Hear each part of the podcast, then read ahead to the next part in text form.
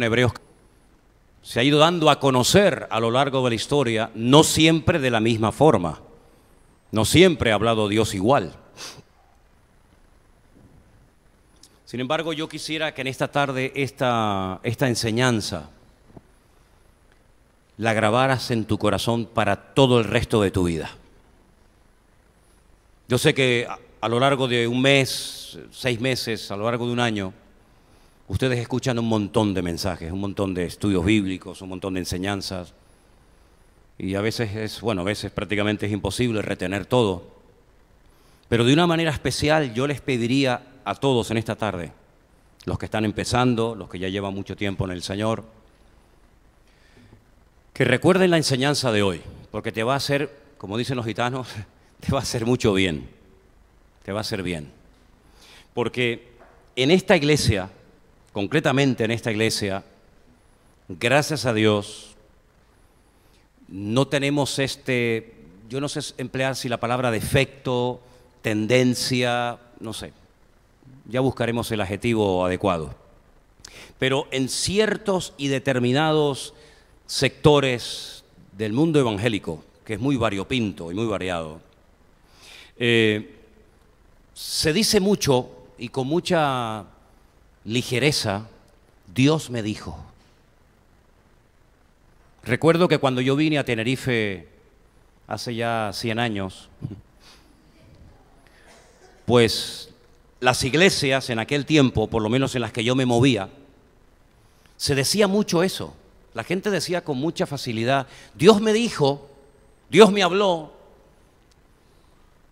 Gracias al Señor de que eso, pues, eh, aquí nunca se ha dado, no ha sido, digamos, una debilidad, no ha sido una tendencia. Pero yo noto que hay gente que viene de ciertos y determinados sectores evangélicos, de otras denominaciones, de otros países, de otras iglesias, y suelen decir muchas veces esa frase, y a mí me pone mucho eso, esa frase me pone mucho los pelos de punta. Porque cuando tú dices Dios me dijo, amigo, no es que te lo dijo el amigo ni el compañero de trabajo, sino tú dices que Dios te dijo. Y yo quiero dejar bien claro y en esto estamos todos de acuerdo, que Dios habla, Dios no es un Dios ni sordo, ni mudo, pero yo quiero dar una enseñanza basada 100% en la Biblia. si usted discrepa, no va a discrepar conmigo, sino va a discrepar con Dios, porque yo lo que le voy a enseñar es lo que dice la Biblia. Y después que cada uno tome la porción que, que le corresponda. Partimos de la base de que sí, Dios habla, no siempre Dios ha hablado y se ha manifestado de la misma manera. De hecho, Hebreos capítulo 1 dice, Dios habiendo hablado en otros tiempos de muchas maneras o formas a nuestros padres por medio de los profetas, en estos postreros días nos ha hablado por medio del Hijo. Es decir, la misma Biblia dice que Dios ha hablado. Hay gente en la Biblia que tuvo el privilegio de oír la voz audible de Dios, como ustedes me están escuchando a mí esta tarde. Por ejemplo, Adán. Adán escuchaba a Dios, oía la voz de Dios. De hecho, cuando él pecó, ¿se acuerdan que hace poco lo leímos? Dice, oí tu voz en el huerto, tuve miedo y me escondí. Ahí está bien claro que Adán, por lo menos en un momento de su vida, oía la voz audible de Dios. No fue siempre así, pero durante un tiempo en su vida él oía a Dios. Por supuesto, sobra el decir que Dios siempre nos oye a nosotros, ¿no? Moisés dice la Biblia que era un hombre que oía la voz de Dios con mucha frecuencia. Dios le hablaba, como les estoy hablando yo a ustedes en esta tarde, y mantenían larguísimas conversaciones. Si hay algo que destaca, hay muchas cosas que destacan por supuesto, en la vida de Moisés, pero si hay algo que me llama mucho la atención es que la Biblia destaca el hecho de que Dios hablaba con Moisés como, habla, un padre con un hijo, un amigo con otro amigo, así, con voz audible, sin intermediarios, sin cortapisas, y, se entendían el uno al otro perfectamente.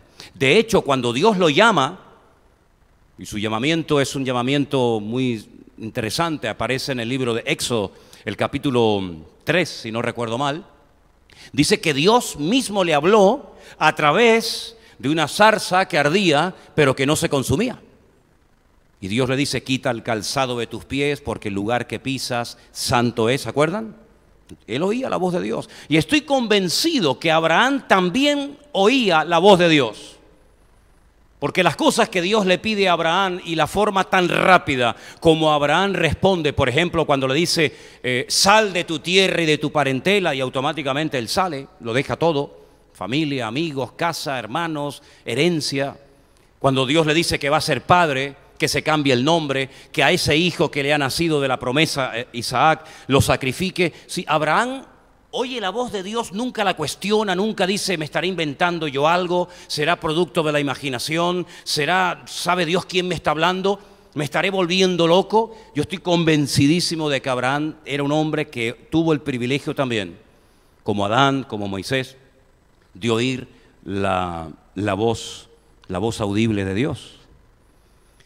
Pero, por ejemplo, vemos a José, a Jacob, y a otros personajes que Dios no les hablaba con voz audible, sino que les hablaba y les revelaba lo que iba a pasar con sus vidas, lo que iba a suceder con ellos a través de sueños. ¿Sí? Ellos tenían sueños y cuando entendían, cuando interpretaban correctamente el sueño, ellos sabían lo que les iba a suceder. José, por ejemplo, desde jovencito tenía unos sueños que no vio el cumplimiento de dichos sueños hasta que fue ya adulto. Pero él sabía por aquellos sueños, digamos, proféticos o reveladores, lo que iba a suceder con su vida, lo que iban a hacerle sus hermanos, su padre, su madre, etc. Jacob también dice la Biblia que tenía sueños. Uno de los más famosos es cuando él dice que en Betel, donde él llegó y se quedó dormido, utilizó una almohada como piedra Dice, Dios está en este lugar y yo no me había dado cuenta. No me había dado cuenta de que en este lugar está la presencia de Dios y no me había dado cuenta de eso. El lugar en el que tuvo ese sueño fue el lugar que se llamaba en aquel tiempo Luz. Pero dice que él le cambió el nombre y le puso Betel, Betel, casa de Dios. Dice, porque en este lugar está Dios. Y dice que vio una escalera a través de la cual subían y bajaban ángeles. Algún día conseguiremos la meta poquito a poco. Eh, Ezequiel, Daniel y otros muchos profetas no oyeron la voz de Dios, no tuvieron sueños, pero tuvieron visiones. ¿Sí? Tuvieron unas visiones tremendas, en algunos casos cuando estaban despiertos. Y esas visiones, muchas de ellas están reflejadas en la Biblia. ¿Os dais cuenta? Voz audible, sueños, visiones. Con el tema de los sueños hay un versículo que, me gustaría leerles. Ténganlo presente para estos que están todo el día soñando y creen que todo lo que sueñan es de Dios. A lo mejor tiene que comer un poquito menos cuando se va a dormir a la noche. ¿eh? Eclesiastés capítulo 5, versículo 8, dice concretamente, perdón, el 7, donde abundan los sueños, también abundan las vanidades y las muchas palabras, mas tú teme a Dios. Así que no te preocupes tanto por lo que sueñes, porque si todo lo que soñamos fuera de Dios, madre mía, ¿verdad? Ahora, vuelvo a lo que dije al principio. Hay muchas personas, evangélicos, cristianos, que tienen esa frase que no me gusta nada, cuando dicen continuamente Dios me ha hablado, Dios me dijo, Dios me habló, Dios me habló, Dios me dijo. Y a veces parece como que levantan el teléfono y ya Dios les dice lo que quieren oír, ¿no? Y hay que tener mucho respeto con estas cosas, muchísimo respeto. Cuando a veces le pregunto a la gente, pero bueno, una pregunta, cuando tú dices Dios te habló, ¿a qué te refieres? ¿Cómo te habló Dios?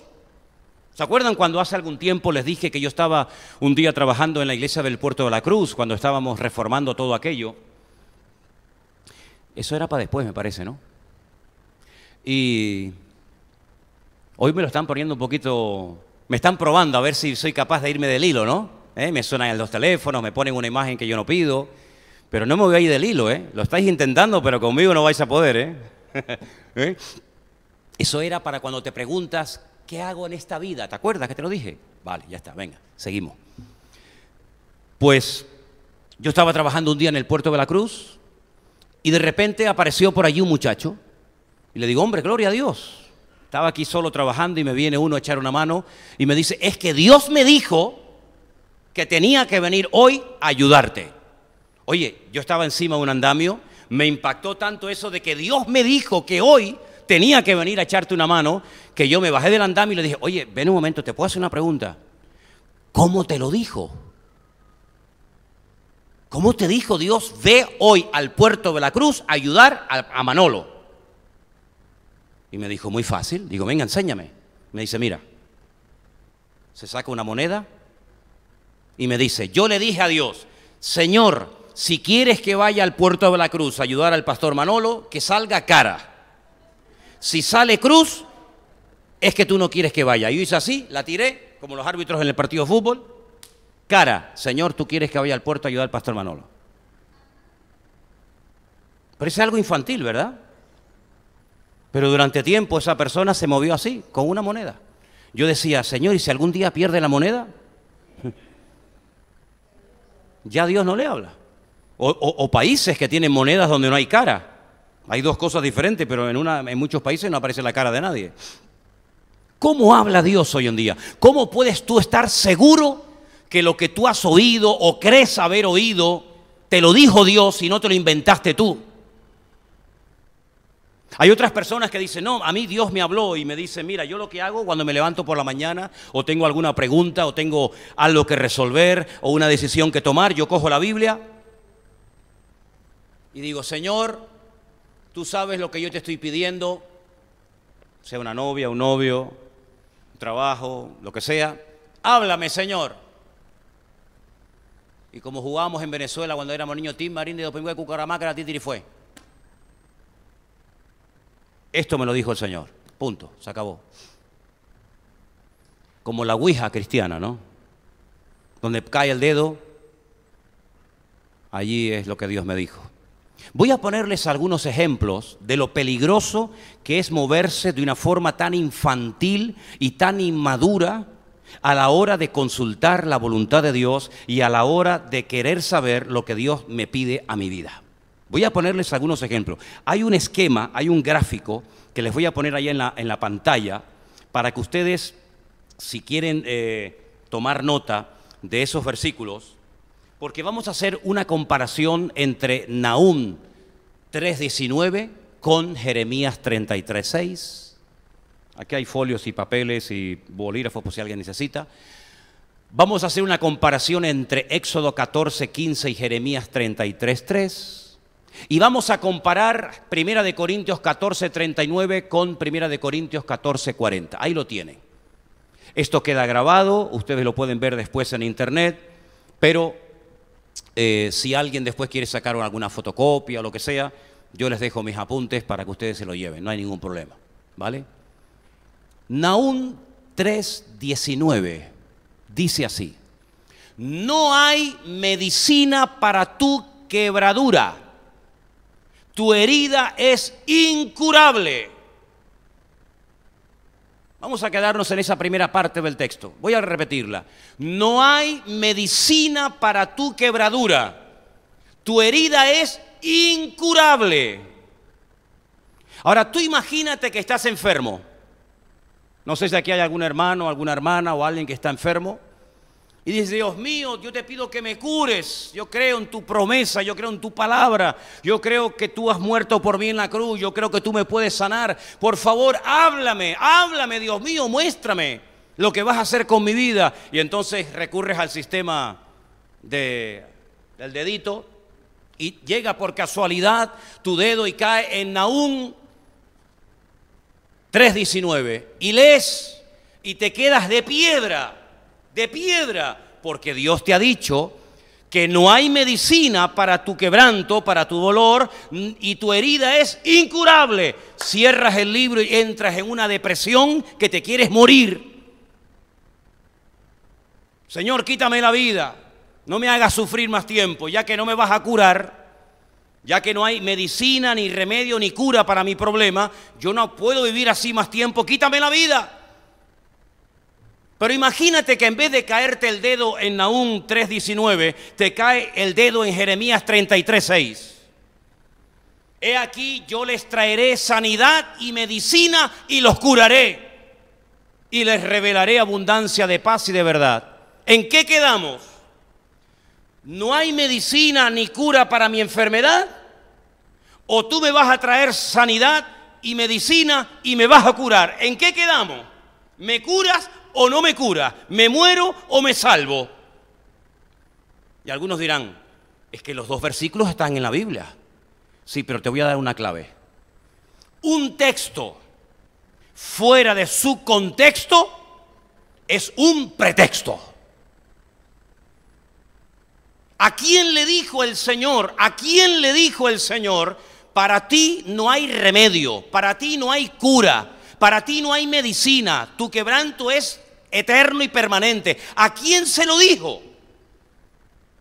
Tienen que empezar a leer el capítulo 3 del libro del profeta Naúm. Y te vas a dar cuenta que se lo está diciendo a Nínive, a una ciudad rebelde, a una ciudad que no se quiere arrepentir, a una ciudad que no quiere dejar de pecar, a una ciudad que quiere seguir desobedeciendo al Señor, a una ciudad que no quiere bajo ningún concepto pedirle perdón a Dios y ponerse a cuentas con Él. Y a esa, a esa ciudad, no a ti, no a ti hermano y hermana, sino a una ciudad perversa, le dice, he aquí estoy contra ti, dice el Señor, ay de ti ciudad sanguinaria, llena de mentira y de rapiña, apártate del pillaje. Y le está hablando, como ustedes pueden comprobar en Nahum capítulo 3, a la ciudad de Nínive, a la ciudad de Nínive.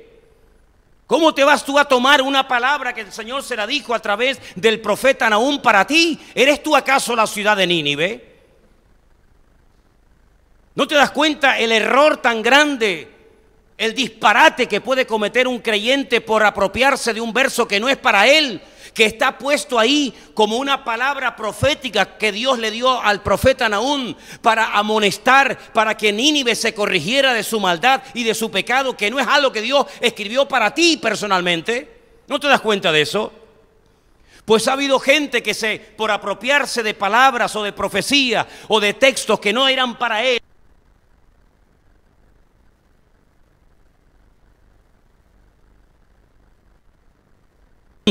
Dios le promete a su pueblo, a sus hijos, a los que se apartan del pecado, a los que viven en obediencia, a los que hacen su perfecta y santa voluntad, Dios les promete restauración, Dios les promete bendición, Dios les promete vida y vida en abundancia, Dios les promete sanidad, Dios les promete hasta mandarles medicina. Entonces tienes que aprender que hay palabras en la Biblia, que hay textos en la escritura que se escribieron a personas que no querían dejar de pecar. Y por eso la palabra es contundente, es dura y es directa. Pero si tú te apropias de una palabra que no es para ti, sino que la sacas de su contexto histórico, la sacas de su contexto y te la aplicas a tu vida, puedes cometer el peor error de tu vida. Y puedes entrar en una profunda depresión creyendo en un texto que lo has sacado del contexto y tú te lo estás aplicando como si fuera una palabra específica para ti. Por eso hay que madurar, hermanos. Hay que madurar y no recurrir ni a la monedita ni al dedito a ver a dónde cae, porque es muy peligroso cuando tú por no querer profundizar en las escrituras, por no conocer al Señor y por ser un cristiano muy superficial, Llevas una vida que depende del dónde cae el dedo, dónde no cayó el dedo, lo que sentí. No, mi hermano, hay que madurar. Porque si no maduras, la misma Biblia, por malinterpretarla, se te vuelve en tu contra. ¿Me entendéis o no? Otro ejemplo más. Éxodo 14, 15. Entonces el Señor le dijo a quién? ¿A quién? A Moisés. ¿Alguno se llama aquí Moisés? No, ¿verdad? Entonces esto no es para ti. Bueno, aunque te llamaras Moisés, tampoco es para ti. El Señor le dijo a Moisés, ¿por qué clamas a mí? Ahora, ponte en la situación. Acaban de salir de la esclavitud en Egipto. La idea es salir de Egipto y no volver nunca más. Salir de Egipto rumbo a la tierra prometida. Pero resulta de que hay en medio de la tierra prometida y Egipto un obstáculo natural insalvable. No hay puentes, no hay aviones, no hay barcos, no hay ninguna posibilidad humanamente hablando de superar el obstáculo natural que se llama Mar Rojo. miles de personas, probablemente millones de personas, se ven en un cuello de botella, en un, hueco donde no pueden avanzar ni retroceder. ¿Por qué no pueden retroceder? Porque viene el faraón detrás para matarlos otra vez. Ven a lo lejos el polvo de los carros del faraón. El faraón viene con ira. El faraón viene a destruirlos, llevarlos otra vez a Egipto como mano de obra barata o prácticamente gratuita.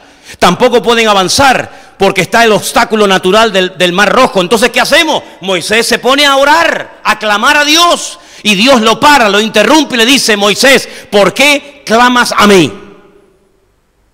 El Señor le había dicho, con la vara que yo he puesto en tu mano, cada vez que tengas un problema en la vida, cada vez que tengas un obstáculo natural, espiritual o de la índole que sea, coge la vara y úsala. Y tú no la estás usando, mi hijo. Tú te estás refugiando en la oración cuando ahora no es tiempo de orar. O todos los problemas de la vida se solucionan orando. Los espirituales dirán, sí, pastor, todo se soluciona orando. Yo que soy tal vez menos espiritual que tú, te digo, no, Señor. Si usted tiene algo contra un hermano, no lo soluciona orando, se soluciona sentándose, hablándose, abrazándose y pidiéndose perdón. Y déjese de, de orar y de historias. Si usted vive en desorden y en pecado, no se ponga a orar. Lo que tiene que hacer es obedecer la palabra de Dios y déjese de orar. No espiritualice todo, queriendo, no, vamos a orar, vamos, no, vamos a obedecer. Vamos a poner en práctica la palabra. Y ahora te pones a orar, Moisés, cuando yo te he dicho y te he delegado mi autoridad y te he dicho que avances, que no es tiempo de orar, mi hijo. Extienda la vara, tome autoridad, tome posesión de la tierra, extienda la vara. Y dice la Biblia que cuando extendió la vara, el mar rojo se abrió. Si usted pone el dedito, ¿me explico? Si usted está buscando la palabra, Dios háblame, y usted le cae el dedo en Éxodo 14, 15, dice, ¿por qué clamas a mí? Y tú dices, ay, perdón, Señor, perdón. Señor me dice que no ore. Ya no voy a orar más. ¿Por qué? Porque el Señor me dijo en su palabra, el Señor me dijo que no clame a Él. Ah. Pero imagínense que el dedito le cae en Jeremías 33.3. Y el Señor le dice a su pueblo, genéricamente a todos, clama a mí y yo te responderé. Y te enseñaré cosas grandes y ocultas que tú no conoces. ¿En qué quedamos? ¿Clamo o no clamo? ¿Oro o me callo? Depende, mi hijo. Depende del momento, depende de la circunstancia, depende del lugar. Hay tiempo para orar y tiempo para callar. Hay tiempo para predicar y tiempo para abstenerse de predicar. Hay tiempo de llorar y hay tiempo de reír. Hay tiempo de sembrar y tiempo de cosechar. En la vida dice que hay tiempo para todo. Lo importante es que con tu madurez, con tu experiencia y con el conocimiento que vas a ir adquiriendo paulatinamente de las Sagradas Escrituras, tú sepas interpretar el tiempo en el que te encuentres. Y no vayas ni demasiado rápido ni demasiado lento, sino que sepas que hay tiempo para clamar, tiempos para orar y tiempos para actuar en fe. Y por eso parece una contradicción cuando hay gente por ahí totalmente ignorantes de lo que dicen, pero se creen sabios en su propia opinión. Es que la Biblia, vuestro libro, está lleno de contradicciones. Y ahora me sacan estos dos versículos donde Dios le dice a uno, no clames o por qué estás clamando, y en otro le dice a Jeremías, clama a mí que yo te responderé. No hay contradicción, hijo. Lo que son dos momentos diferentes de la historia, son dos situaciones diferentes, y en una había que actuar de una manera y en otra había que actuar de otra. Y eso es lo que tú tienes que descubrir. ¿En qué momento te encuentras? Porque a lo mejor te tienes que poner a orar un poquito más. O a lo mejor ya has orado demasiado. Y no es tiempo de orar, es tiempo de actuar en base a lo que el Señor te ha dicho ya en su palabra que tienes que hacer. ¿Cuántos dicen amén? Y un último ejemplo. Os estoy poniendo ejemplos de la Biblia para que podáis comprobar cómo la Biblia es, es tan variada que depende de donde caiga el dedo buscando la palabra de Dios, te puede salir una cosa u otra. El último ejemplo, 1 Corintios 14, 39. Hermanos, procurad profetizar y no impidáis el hablar en lenguas. No impidáis el hablar en lenguas. ¿Vale? Entonces ahora nos, se pone toda la iglesia, como hay muchas iglesias desordenadas, donde todo el mundo como loco se pone a hablar en lenguas, como hacían los hermanos de la iglesia de Corinto. Y el apóstol Pablo cuando se entera de ese desorden, dice, alto, esto no glorifica a Dios. Yo hablo en lenguas más que todos vosotros. Yo hablo más en lengua que toda la iglesia junta, decía Pablo a los, a los corintios. Pero en la iglesia, en la congregación, para edificación, para exhortación de los hermanos, prefiero hablar cinco palabras con mi entendimiento que diez mil en lengua desconocida. Porque si entran indoctos, inconversos, incrédulos de la calle, y ven a 100, 200, 300 mil personas hablando todos en lenguas, no dirán, no dirán ellos que estáis locos, con toda la razón del mundo. ¿Esto qué es? ¿Esto qué es? Esto es una, una, casa de locos. Esto no es una iglesia. No es que estamos alabando a Dios. Y es que acaso no nos damos cuenta de que en un momento determinado puede entrar una persona nueva de la calle y llevarse una mala impresión del pueblo cristiano. Entonces, ¿qué dice Pablo? Hágase todo decentemente y con orden. El problema es que hay muchas congregaciones le dicen a la gente, hablen y hablen en lengua y profeticen y hablen y profeticen, pero no le enseñan el orden. ¿Y el orden dónde está, hermano? ¿El orden lo pone la doctrina del Centro Evangélico Vida Nueva? ¿El orden quién lo pone? ¿Quién decide? Primera de Corintios capítulo 14. Capítulo Primera de Corintios capítulo 14 está escrito para bautistas, pentecostales, metodistas, anglicanos, wesleyanos, para todo el mundo. Y todo el mundo tiene que leer Primera de Corintios 14 y ver cuál es el orden que Dios establece en su palabra para los que profetizan, para los que predican, para los que interpretan, para los que hablan en lengua, etcétera, etcétera, etcétera. Pero si usted coge el texto 39 y lo saca de su contexto, donde todo el mundo tiene que profetizar y hablar en lengua, y se come, se salta el último versículo, convertimos la iglesia en un circo y no hay nada peor que una iglesia que tiene que ser luz y un ejemplo al mundo, que se termine convirtiendo en un circo donde la gente entra y con razón a veces dice ustedes están locos como cabras por el mal ejemplo y por el mal testimonio que dan. ¿Cuántos dicen amén? Claro, esto no es popular. Por eso hay gente que ha venido a esta congregación y me han dicho, hermano, aquí se aprende mucho de la palabra, eso es verdad, pero aquí el espíritu no se mueve. Primeramente eso es una falta de respeto espectacular. No, aquí el espíritu se mueve, pero no en el desorden que usted trae de su iglesia allá. Aquí hay un orden. ¿Usted quiere hablar en lengua? Levántese, párese.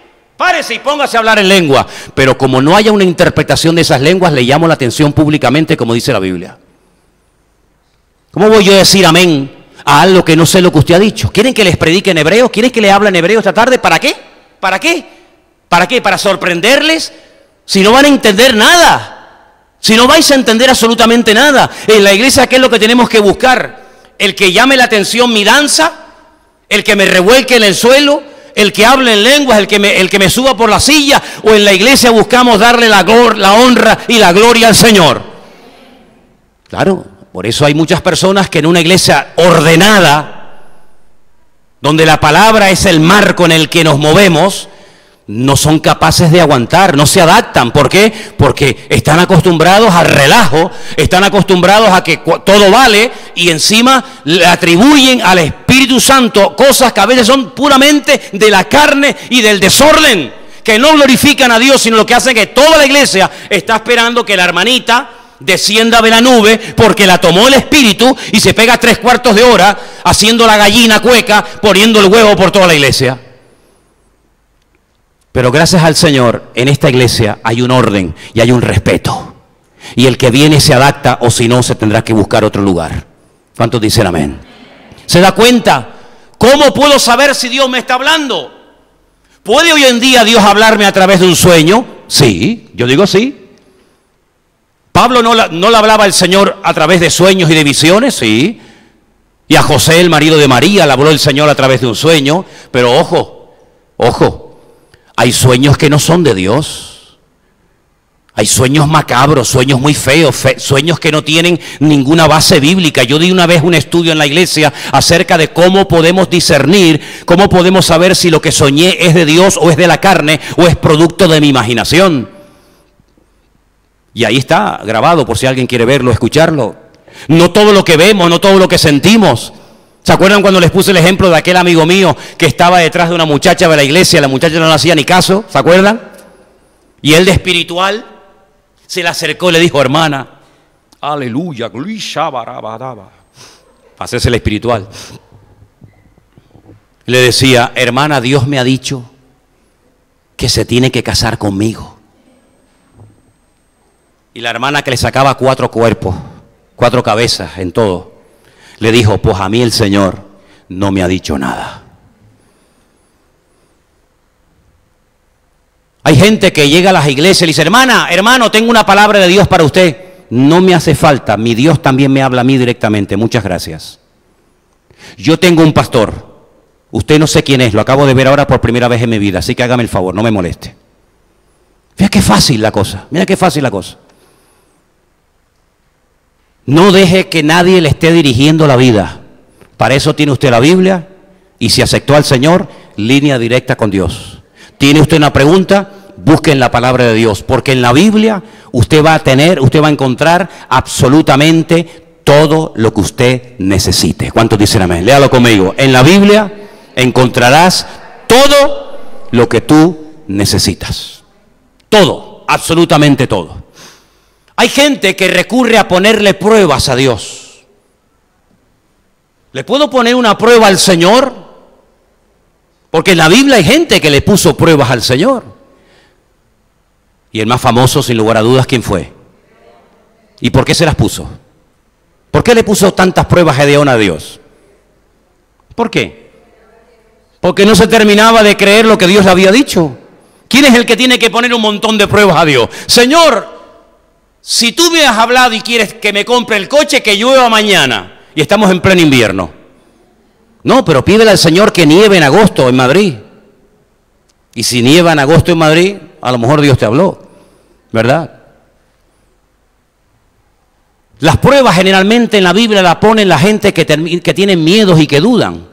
Hay una frase que yo enseñé hace mucho tiempo y por favor, yo sé que no es de la Biblia. Yo creo, de verdad yo creo que Dios me reveló esa frase y yo quiero que la pongamos ahí y que dice, lo escrito no necesita confirmación. ¿Cuántos dicen amén? Si está escrito en la Biblia, no hace falta que usted pida una confirmación. Señor, ¿será tu voluntad que le hable al vecino de arriba de ti o no? ¿Me podrías mandar una señal del cielo? Si yo fuera el Señor te mandaba un granizo de 45 kilos. ¿Qué confirmación te tiene que dar a ti el Señor, mi hijo?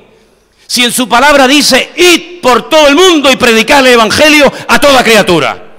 Lo escrito no tiene usted ni que orar para que Dios se lo confirme. Ya está escrito. Y el hecho de que es de Dios es que ya está escrito. Señor, si tú quieres que ore, que me entre mucho hambre. Pues si estás todo el día con hambre, que no para, pareces una lima. ¿Cómo no va a querer el Señor que evangelices, que ores, que te congregues? Claro, hermano. Hay, cosas que no hace falta ni, ni, pedir confirmación porque ya están escritas. Y lo que está escrito, repito, no hace falta ningún tipo de confirmación. Para algo tenemos la Biblia hoy en día, pero ¿cuál es el gran problema? ¿Cuál es el gran problema de muchos creyentes hoy en día? Y disculpen que les diga esto, que se lee muy poco la Biblia. Es verdad. En mi época, cuando yo me convertí, la gente devoraba la Biblia. Leíamos la Biblia que no parábamos, hermanos. Pero he conocido no uno ni dos, muchos cristianos que llevan años en las iglesias y me confiesan que aún no han leído toda la Biblia.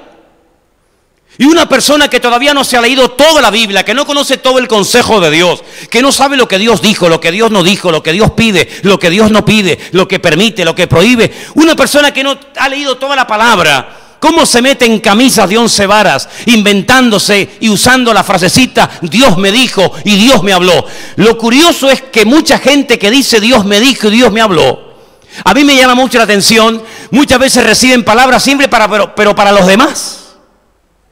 Pero para ellos o para ellas, a veces poco o ninguna. Tengo palabra para ti, tengo una palabra para ti. Dios me dijo que te diga no sé qué, Dios me dijo que te diga no sé cuánto, pero sin embargo tú, que estás en desorden, viviendo con un hombre que no es tu marido, en pecado totalmente, a ti Dios nunca te dice nada. Siempre tienes palabras para los demás, le quieres arreglar la vida a los otros y tu vida es un desorden, desde que te levantas hasta que te acuestas, pero no te redarguye el espíritu. ¿No te amonesta el Espíritu de Dios?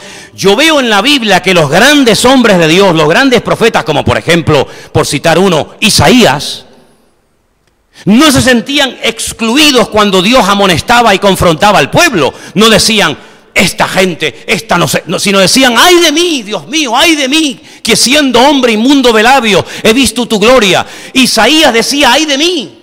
Pablo decía, miserable de mí. Los profetas se sentían aludidos cuando Dios sacudía y confrontaba al pueblo. Pero hay mucha gente que dice, Dios me dijo, pero nunca le dice nada a ellos, sino siempre lo que Dios le dice es para los demás. Te vuelvo a repetir, no caiga en el error de dejar que nadie le mangonee ni le dirija la vida. Usted tiene la palabra escrita de Dios, tiene el Espíritu Santo en su corazón, tiene a Cristo con usted, ore al Señor y el Señor le va a hablar y le va a confirmar todo a través de su bendita palabra. ¿Cuántos dicen amén? Jamás ningún sueño, ninguna visión, ninguna revelación, ninguna profecía, ninguna palabra va a contradecir la palabra de Dios. Dice la Biblia que no hay nada nuevo. Me acuerdo cuando hace años vinieron algunos profetas por Canarias diciendo que el Espíritu Santo les había hablado a ellos para traer la última revelación a las iglesias cristianas evangélicas de Tenerife y de Canarias. No hay ninguna revelación nueva, ¿sabe? No hay nada nuevo bajo el cielo. ¿Qué es lo que será?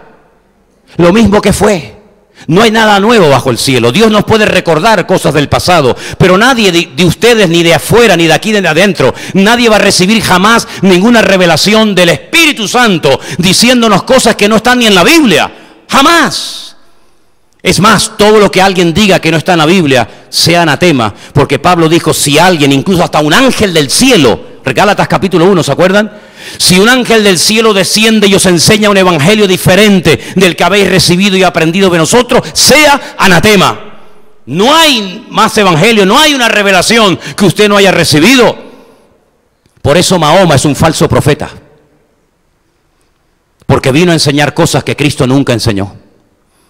Y porque vino a contradecir lo que ya estaba revelado en la palabra de Dios. Por eso Mahoma es un falso profeta. No es un profeta de Dios. Se equivocó. Vino con un evangelio, con un mensaje diferente. Y no hay un evangelio diferente, el único evangelio que hay es el de nuestro Señor Jesucristo.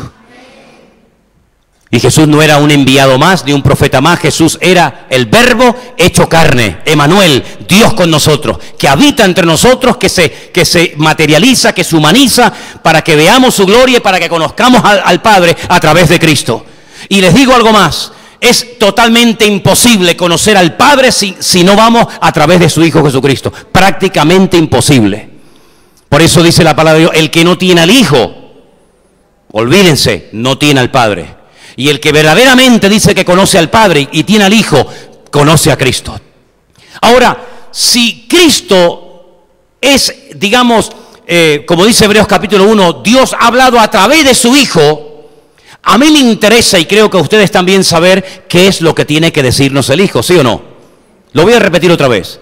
Si Hebreos capítulo 1 dice que Dios, habiendo hablado muchas veces en el pasado a nuestros padres, a través de los profetas, hoy nos ha hablado a través del Hijo, y sabemos quién es el Hijo, nuestro Señor Jesucristo, ¿qué tiene que decirnos el Hijo? Porque si Dios habla a través del Hijo, hijo, háblame, dime lo que me tengas que decir. Empiezo por Juan capítulo 2. No te dice texto, no te preocupes.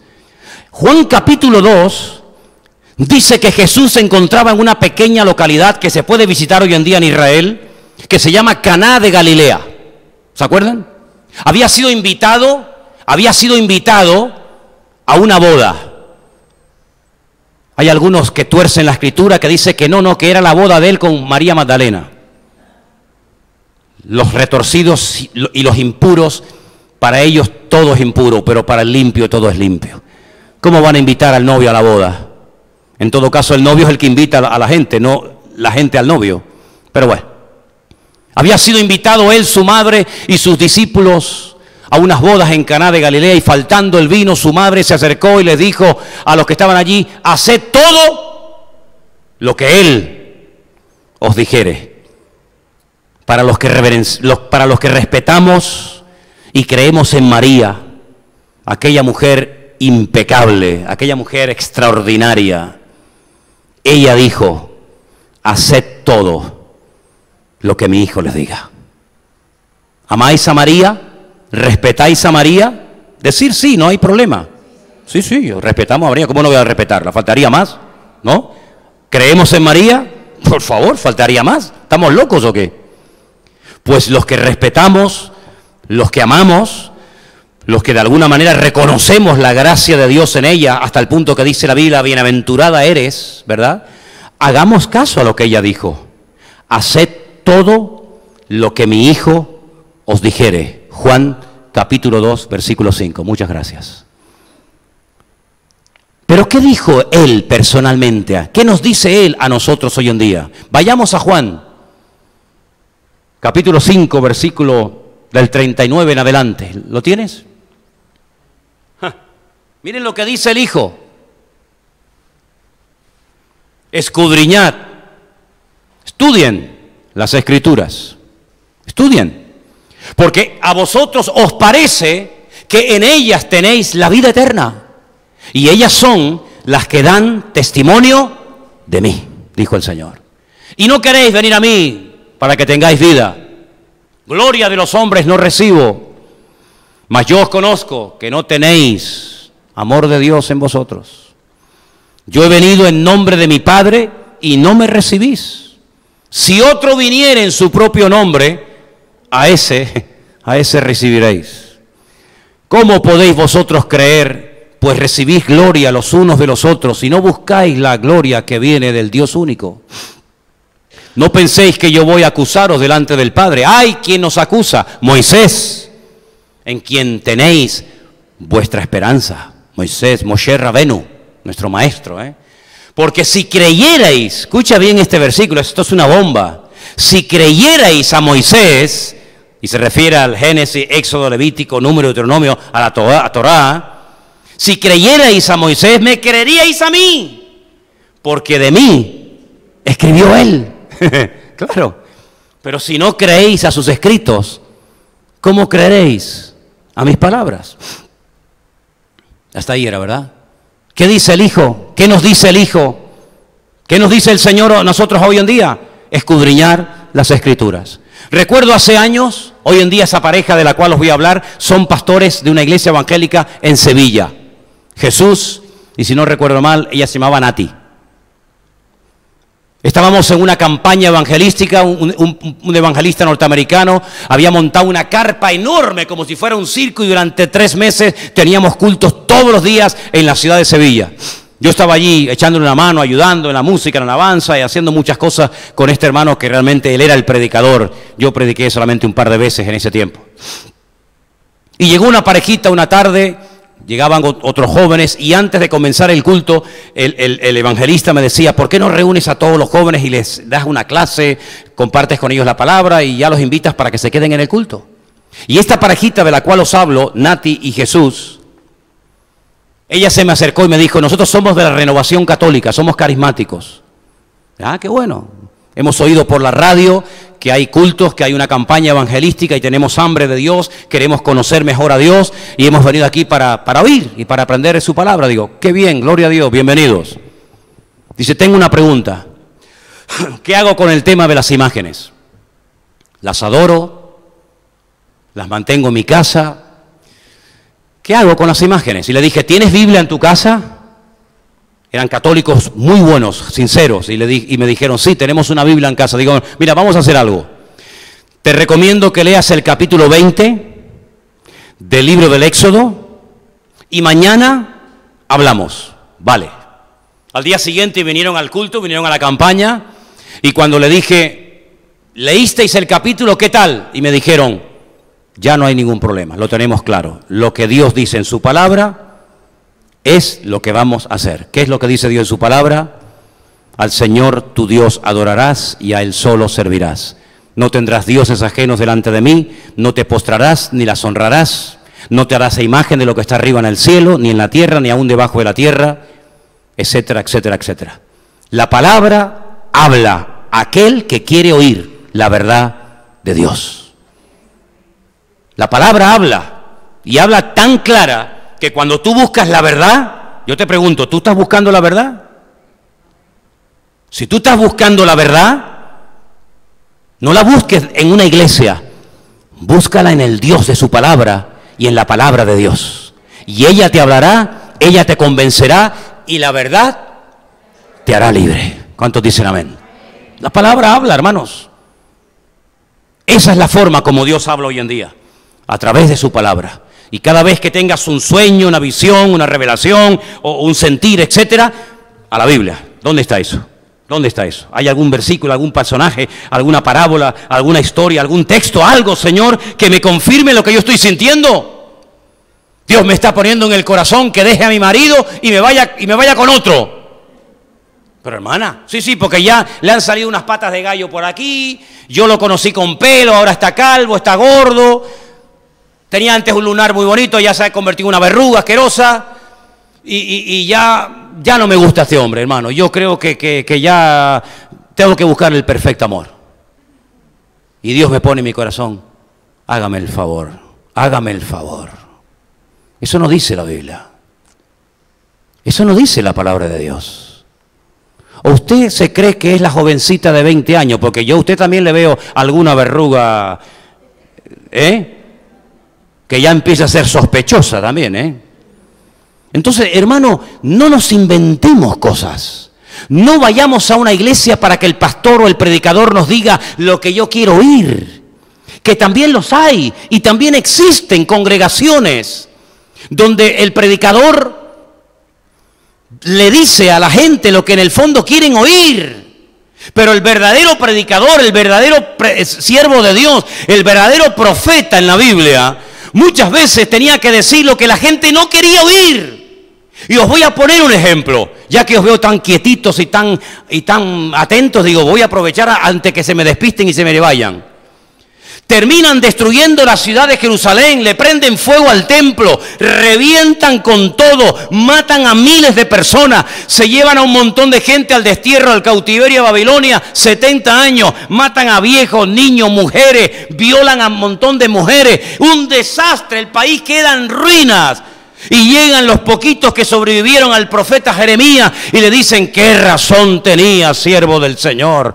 40 años estuviste predicándonos que nos arrepintiéramos, que dejáramos de pecar, que, que dejáramos de adorar a, a, Baal, a Starok, a Moloch, a Quemo, a Milcón, y no te hicimos caso y ahora mira, ahora es verdad, lean el libro de lamentaciones, cómo ha quedado la ciudad populosa, todo, todo se cumplió literalmente, ¿qué razón tenías? Jeremías dice, bueno, ¿y ahora qué queréis? ¿Ahora qué quieren? Dice, queremos que busques palabra de Dios. Queremos que ores y que hables con el Señor y que te diga, ¿qué hacemos ahora? ¿Qué hacemos? ¿Nos quedamos aquí? Un país destruido, en ruinas, sin futuro, sin nada. Nos vamos al extranjero, buscamos otro país. Dinos qué hacemos. Y le dicen, escúchame bien, lo que Dios te diga, lo haremos. ¿Seguro? Lo que el Señor te mande para nosotros lo obedeceremos sin lugar a duda. Jeremías dice, muy bien, denme tiempo. Se va a orar. Déjame que beba agua que me estoy aficiando un poco. Sigo. Diez días después, le dice, vengan para acá. ¿Recuerdan lo que me habéis pedido? Que orara por ustedes, que consultara al Señor y una vez que tuviera palabra los volviera a llamar y se lo dijera, sí, pues ya tengo la palabra. Gloria a Dios, qué bueno. Dinos qué te ha dicho el Señor. Y le dice Jeremías, el Señor me ha dicho, y a este sí le decía el Señor, ¿eh? A este sí le hablaba, ¿eh? No a estas mariposas que están por ahí, ahora estoy aquí, ahora estoy allá. No, no, no, no mariposas de estas extrañas, ¿eh? Sino este era un hombre de Dios, demostrado, confirmado. Dios me ha dicho que les diga que es verdad nuestro país está en la ruina, esto es un desastre, no hay, no hay nada. Pero el Señor me ha dicho que os diga que si nos quedamos aquí, el Señor nos va a levantar, nos va a bendecir, las cosas van a cambiar, aunque seamos poquitos, aunque no haya aparentemente recursos materiales, aunque la economía está quebrada, si somos fieles al Señor y nos mantenemos unidos y fieles a Él, sin movernos de Jerusalén, Dios nos bendecirá y Él nos cuidará. ¿Qué creen ustedes que dijo el grupo? Gloria a Dios.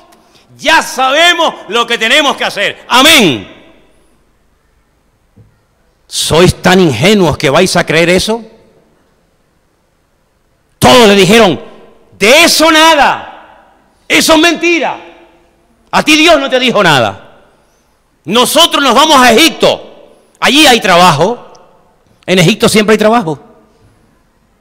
Hay sequía en Israel, en Egipto, el río Nilo. 6.666 kilómetros de largo, el río más largo del mundo. Siempre hay agua en Egipto. Hay muerte en Israel, en Egipto siempre hay de todo. Es como esa, ese paraíso, esa jaula de oro que, que entras y te atrapa y te encierra, ¿no? Ellos querían ir a Egipto. Ellos ya habían decidido ir a Egipto. Ellos no querían seguir allí. Y ellos lo que buscaban era un predicador que se prostituyera y se pusiera al servicio de ellos y les endulzara los oídos y les dijera lo que ellos en el fondo querían oír. Pero Jeremías no era un cobarde, Jeremías no era un mequetrefe, Jeremías no era un pelele que decía, bueno, déjame decirle a esto, sí, hermanito, vayan a Egipto, que el Señor va con ustedes para que después al final te den una ofrenda y diga, qué hombre de Dios, este hombre sí que tiene amor, ¿eh? este sí que es un pedazo de predicador.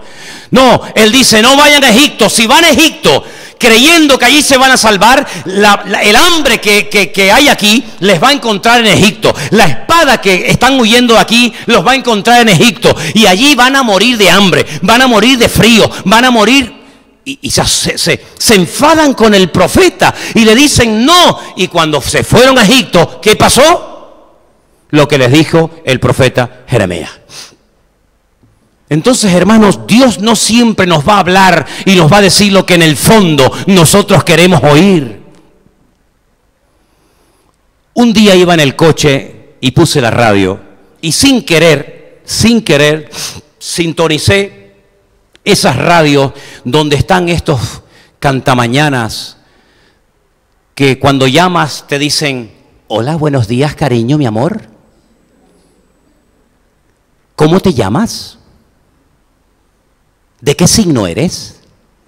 Jolín, pues tú que eres tan lista, averíguame cómo me llamo, dime el nombre y el apellido. Te llamas Juan García Pérez Morales, 45819-3024C. Vives en Tomás Morales 44, tienes 38 años, estás casado, se te está cayendo el pelo y te van a operar dentro de poco. Uf, te queda diciendo, mi madre, cuidado. Ya empezamos mal. ¿Cómo te llamas? No sabe ni cómo te llamas. Sí, un desastre total, total, fatal. Y empecé a escuchar porque una señora llamaba y decía, quisiera hacerle una consulta. Dime cariño, dime mi amor. Ustedes saben que los venezolanos hasta cuando están enfadados te llaman mi amor. De eso nada, mi amor. Y está enfadado. Te va a dejar, pero te dice, de eso nada, mi amor. ¿Eh? Porque usted sabe, te llaman de usted y todo. Ah, no, esos son los colombianos. Perdón. Está enfadado y te llaman de usted. Dime, cariño, es que mira, eh, no estoy bien con mi marido. Últimamente discutimos mucho. Dice, claro, eh, ya le estás dando datos. La otra dice, sí, lo veo, lo veo aquí.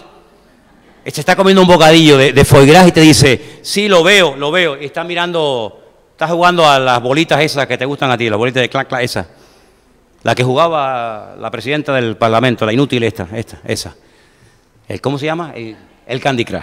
Sí, lo veo, lo veo. Sí, sí. Te va mal con él últimamente, ¿verdad? Sí, sí, te va mal. Ya, ya. Y entonces, cariño, dime, mi amor. Es que he conocido a otro hombre. Ya la otra dice, efectivamente, lo veo también, lo veo, lo veo, lo veo.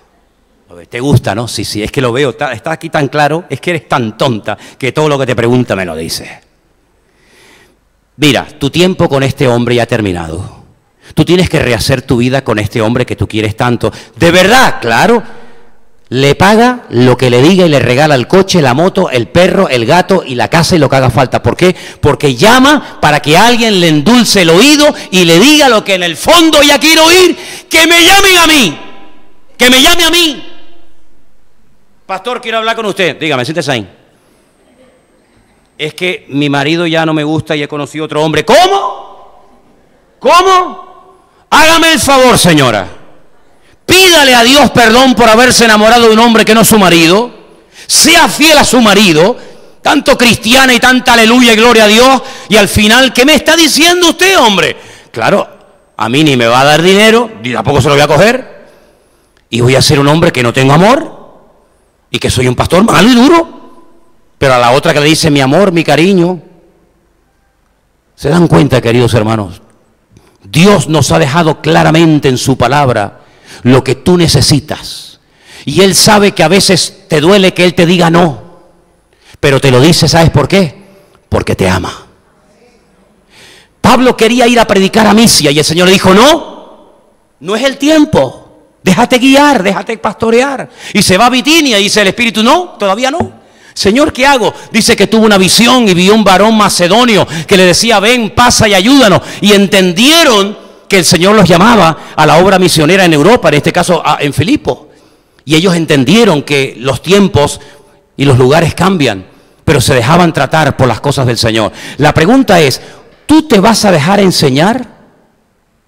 ¿Saben que una vez conocí a un pastor y termino que me dijo, cuando viene alguien nuevo a la iglesia, ¿sabes que tengo una tentación siempre con la gente nueva, Manolo? Y le dije, sí, ¿qué tentación te da? Dice, tengo la tentación de preguntarle, una pregunta, ¿usted va a estar aquí mucho tiempo? ¿O se va a ir dentro de 15 días? Porque si usted se va a ir dentro de 15 días, pues ya está, se va dentro de 15 días, no pasó nada. Adiós, una que se fue, otro que se fue. Pero si usted se va a quedar aquí, lo que vamos a enseñarle a usted es la Biblia, es la palabra de Dios. Uno de los mejores consejos que oí en esta vida me los dio un cura. Lo he dicho un millón de veces, don Gilberto. Cuando un día, en algún momento de tu vida, te encuentres en una encrucijada, no sepas qué hacer, obedecer lo que te enseñaron los hombres o obedecer lo que te enseña Dios en su palabra, quédate siempre con la palabra del Señor. Y le hice caso hasta el día de hoy. Claro que Dios habla, pero habla a través de su palabra. Y si tienes dudas y no entiendes, para eso Dios pone a pastores y siervos de Dios en tu camino, porque en la multitud de los consejos está la sabiduría. No tomes decisiones llevados por la carne, por tu imaginación, sino déjate llevar por el Espíritu Santo de Dios, porque los verdaderos hijos de Dios, Romanos 8, son los que se dejan guiar por el Espíritu Santo del Señor. No busques en mí, ni en los que predicamos en este púlpito, no busques la palabra que tú quieres que te diga. No busques eso nunca a mí. Ni pierdas tu tiempo, ni me lo hagas perder a mí. Yo te voy a decir lo que yo creo a la luz de la palabra del Señor, lo que creo que debes de oír Después tú lo pondrás en cuarentena, orarás y todo lo que tú quieras. Pero en la congregación nosotros hablaremos siempre lo que dice la Biblia. Puede ser que te choque con tu, con tu doctrina, puede ser que choque con tu estilo de vida, puede ser que choque contra tu personalidad o tu carácter. No lo dudo. Me pasó a mí, por supuesto. Pero en el fondo el Señor lo que quiere es que tú seas una persona madura que estés dispuesta a corregir el rumbo si te has equivocado. Porque el Señor sabe que somos humanos, que metemos la pata, que nos equivocamos, que tropezamos, que, que nos enredamos en la historia. Pero cuando buscamos palabra de Dios, Dios te va a hablar, pero recuerda, te va a hablar lo que tú necesitas y no lo que a ti te gustaría escuchar. ¿Cuántos dicen amén?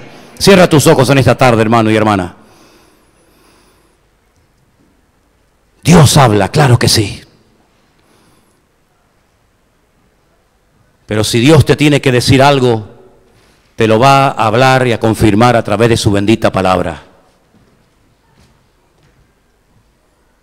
La madurez se demuestra muchas veces cuando dices, me he equivocado, me sujeto, quiero ser pastoreado, quiero tener una autoridad, una cobertura sobre mi vida. Ahí es donde se demuestra la, la madurez y no en el hecho de que yo sé esto, yo sé aquello, Dios me habla, Dios me dice, y la inmensa mayoría no te dice nada. Son inventos de la carne, afán de protagonismo, deseo de aparentar tener lo que no tienes ni tendrás en tu vida, y que muchas veces no te quieres sujetar a la palabra de Dios. Y no hay nada peor que una persona que no se quiere someter a Dios. No hay nada peor que una persona que quiere hacer su voluntad creyendo que está haciendo la voluntad de Dios. Claro que Dios nos habla, pero al primero que le hablas a ti, a nuestro corazón. Y hoy en día el Señor habla a través de su bendita palabra. Y hay de aquel que se desvíe de su palabra. Ay de aquel que no escudriña las escrituras para saber si estas cosas son así o no. Que Dios nos ayude y ponga en nosotros el deseo de estudiar su bendita palabra. Padre, gracias te damos en esta tarde, buen Dios, por el privilegio que nos das de tener tu palabra en nuestra vida, en nuestras casas, en nuestra iglesia. Palabra que le costó la vida a mucha gente para que pudiera llegar a nuestras manos.